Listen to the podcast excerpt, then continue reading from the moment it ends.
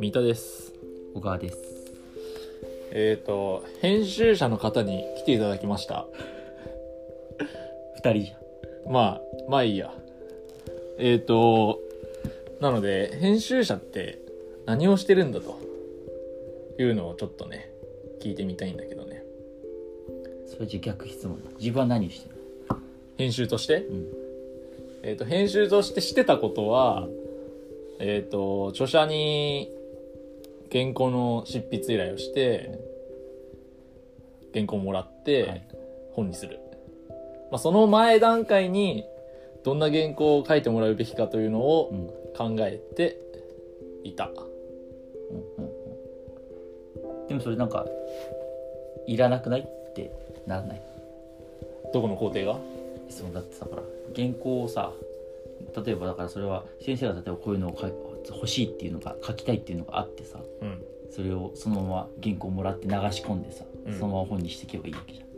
具体的に何をしてるそれがさそう僕も編集だからそれを言われるといらないいらないんだよね。いやいらないことはないでしょ。じゃあな日々何をしてるんだって話になってくるでしょ。それをちゃんと説明しない。言語化しないといけないそうそうそうそうでも一言一つ言えるのは、あの日本語の間違いを修正しているだけではない、そうね。うん。よくイメージとしてね。原稿をこうずっと。だから結構ね構成とか校閲のイメージがある気がするよね。世間では。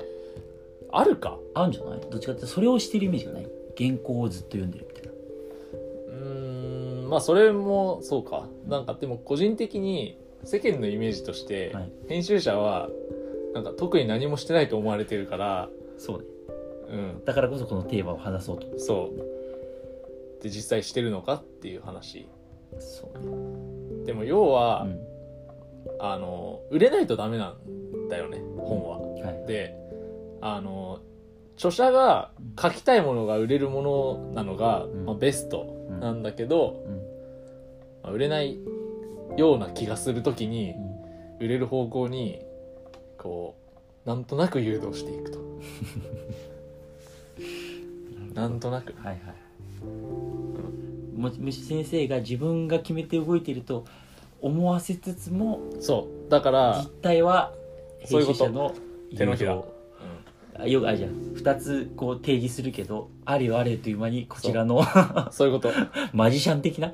そうだね。あの選んでくださいっつって選んだ方をじゃあ捨てます。みたいなで本当に選んでほしい方を選んだ時は分かりましたっつって採用するみたいな。なるほどなるうーん。まあでも編集もさ漫画なのか雑誌なのか書籍小説、まあね。ビジネス書まあいろいろあるわけよ、だからそれによってだいぶね多分違うよね。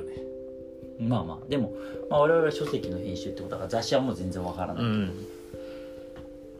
まあでもあれだよね。その今言ってたのは三田が言ってたのはその本をこうクリエイティブ的にこうどういうふうに売れる本にしていくかみたいな話だけどうん。今日は編集者の仕事って本を作るまでの実務を全部やってるって感じはするけどね。雑用ですわ。そう。だからフリックソの本本当に別にプロデューサーなんてもんじゃないけどだから本当に打ち合わせをすり合わせたりとか、うん。ライターさんにお願いしたりとか、うん。締め切りをあの印刷所と折衝したりとか、まあ、だから大きな流れとしては企画を立てて企画を通してうん。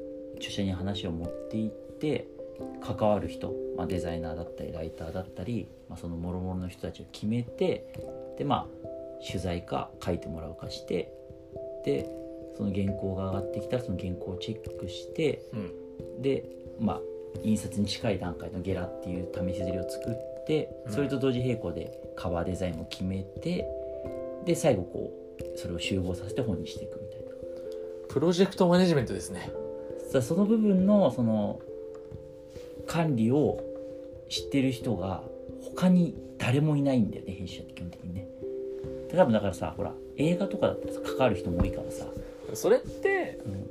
関わる人がうん、あの多いとおお仕事してるみたいになるけど、うん。関わる人がねあの少ない気がするいやでも少ないだからこそ何もやってねえだろ感が出る。そうだからブラックボックスになっててうん。本当に何でもやってるじゃんだって。うん。別にさほら。言ってしまえばさ撮影の時のさお弁当を用意するのも全部さやったりとかするわけよ水を用意したりとかさ、その撮影場所との交渉をしたりとかさまあ雑誌が多いとは思うけど書籍でも、まあ俺もやったことあるけど。そういうなんか本当にこう本ができるまでの全てのプロセスをさやってるっていう。そういう意味で言うとうん。あの非常にあのマルチなタレント力が求められる。うん、まあ多岐にわたるよね。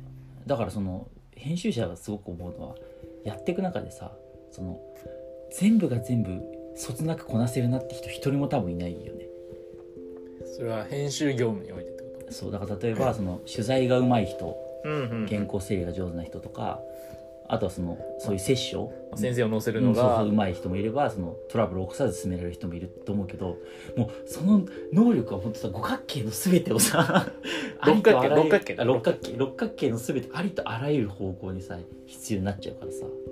それ面白いね。その各自分の編集能力をさあの六角形のさグラフの攻撃力守備力みあたいな感じでさう確かに確かに。やっていくと面白いかもしれない。だからじゃあその6個ってなんだって話だけどね。うん。だから本当にやっていく中でねいやこのここ俺うまくいかなかったっていざ作った後にさ振り返ってさ思わないことは絶対ないなって思うけど日々反省ですか？いや日々反省っていうかそれはもう本当得意不得意まあね。でもさ逆にさその必ず逆を言えばさ自分の得意なプロセス絶対あるじゃん得意技？もうだからと得意パターン？にかくさ仕事が多いから。はいはい。だから例えばそのタイトルつけるのがだけがものすごくうまくてベストセラーめっちゃ作ってる人もいるじゃん。うん。で多分そのそつなくこう本を作っていくっていうのでちゃんと会社で評価されてるって人もいるじゃん。綺麗な六角形を描きながら。そういう人もいるし、うん。だからなんかそういうそのただ一点突破型の人が生き残れるのが面白いところだと思うけどね。確かに。てか一点突破型の方がヒットを出せる。うん可能性が他高い。方に迷惑をかけながらね。他方に迷惑をかけながら。そうね。そう。だからまあそこの一点とその伸びてるところがその結構クリエイティビティ的なとこが伸びてないとダメっていうのは確かに辛いとこかもしれないけどでもそこが伸びてる人はその全部のプロセス一応やってるんだけどできてなくても許されるっていう得意性はあるよね。それ？まあね。そうそうだと思う。本当に。うん。だってまあそのいろんな会社にさそのこの人やばいって人一人はいるけど、うん。でもベストセラー出してるから許されるみたいな。事務全くできないけどみたいな。やっぱりいるじゃんそういう人。ヒットメーカーででそれ許されない。だって会社で一番利益もたらしてるからさ。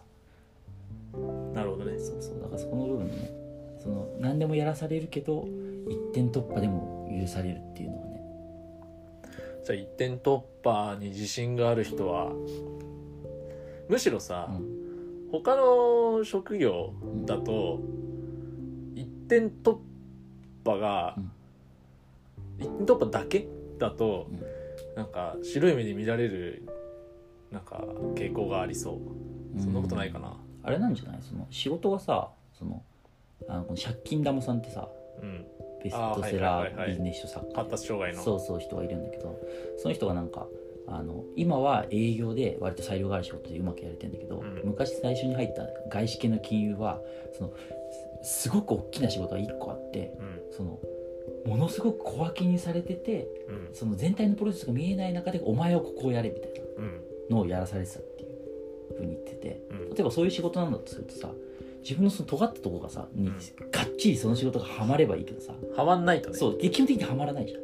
だそれ辛いんじゃないなるほどね。だから例えば編集者やったらあの全部やらされるからどっかでははまる。そうハマるじゃん。ああのハマってないんだよ。基本。え基本ハマってないけど絶対ハマる一個が出るから何回でもガチャが回せるみたいなね。そう全体そう全部のそのだから全部聞くことはできるわけよそこの部分、だからそこの部分のそのいろいろやってるからこその尖ってる部分が勝手にどっかで出せるで自分の得意分野もなんとなく見えてくると、だから本当やってて思うのがなんかその自分のさそのどういう特性。特性があるのかとかすごいさなんか自己自己分析の質問100みたいなのやるよりさ、じゃあファー一スト冊キャリア本作った方がさ絶対わかると思うよ。じゃあファーストキャリアとしての編集者おすすめですいやどうかなわかんないけど。業界としてねどうか。でもそれはあれなんじゃないの？その本に関わらずそういう一気通貫でやってる仕事はみんなそうなんじゃない？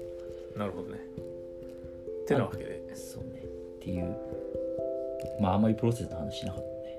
じゃあそれは次回で、そうね。あプロセスの話ばっかりしたのか。うん、じゃあもう少しちょっとね。結論としてはファーストキャリアとしての編集者はおすすめです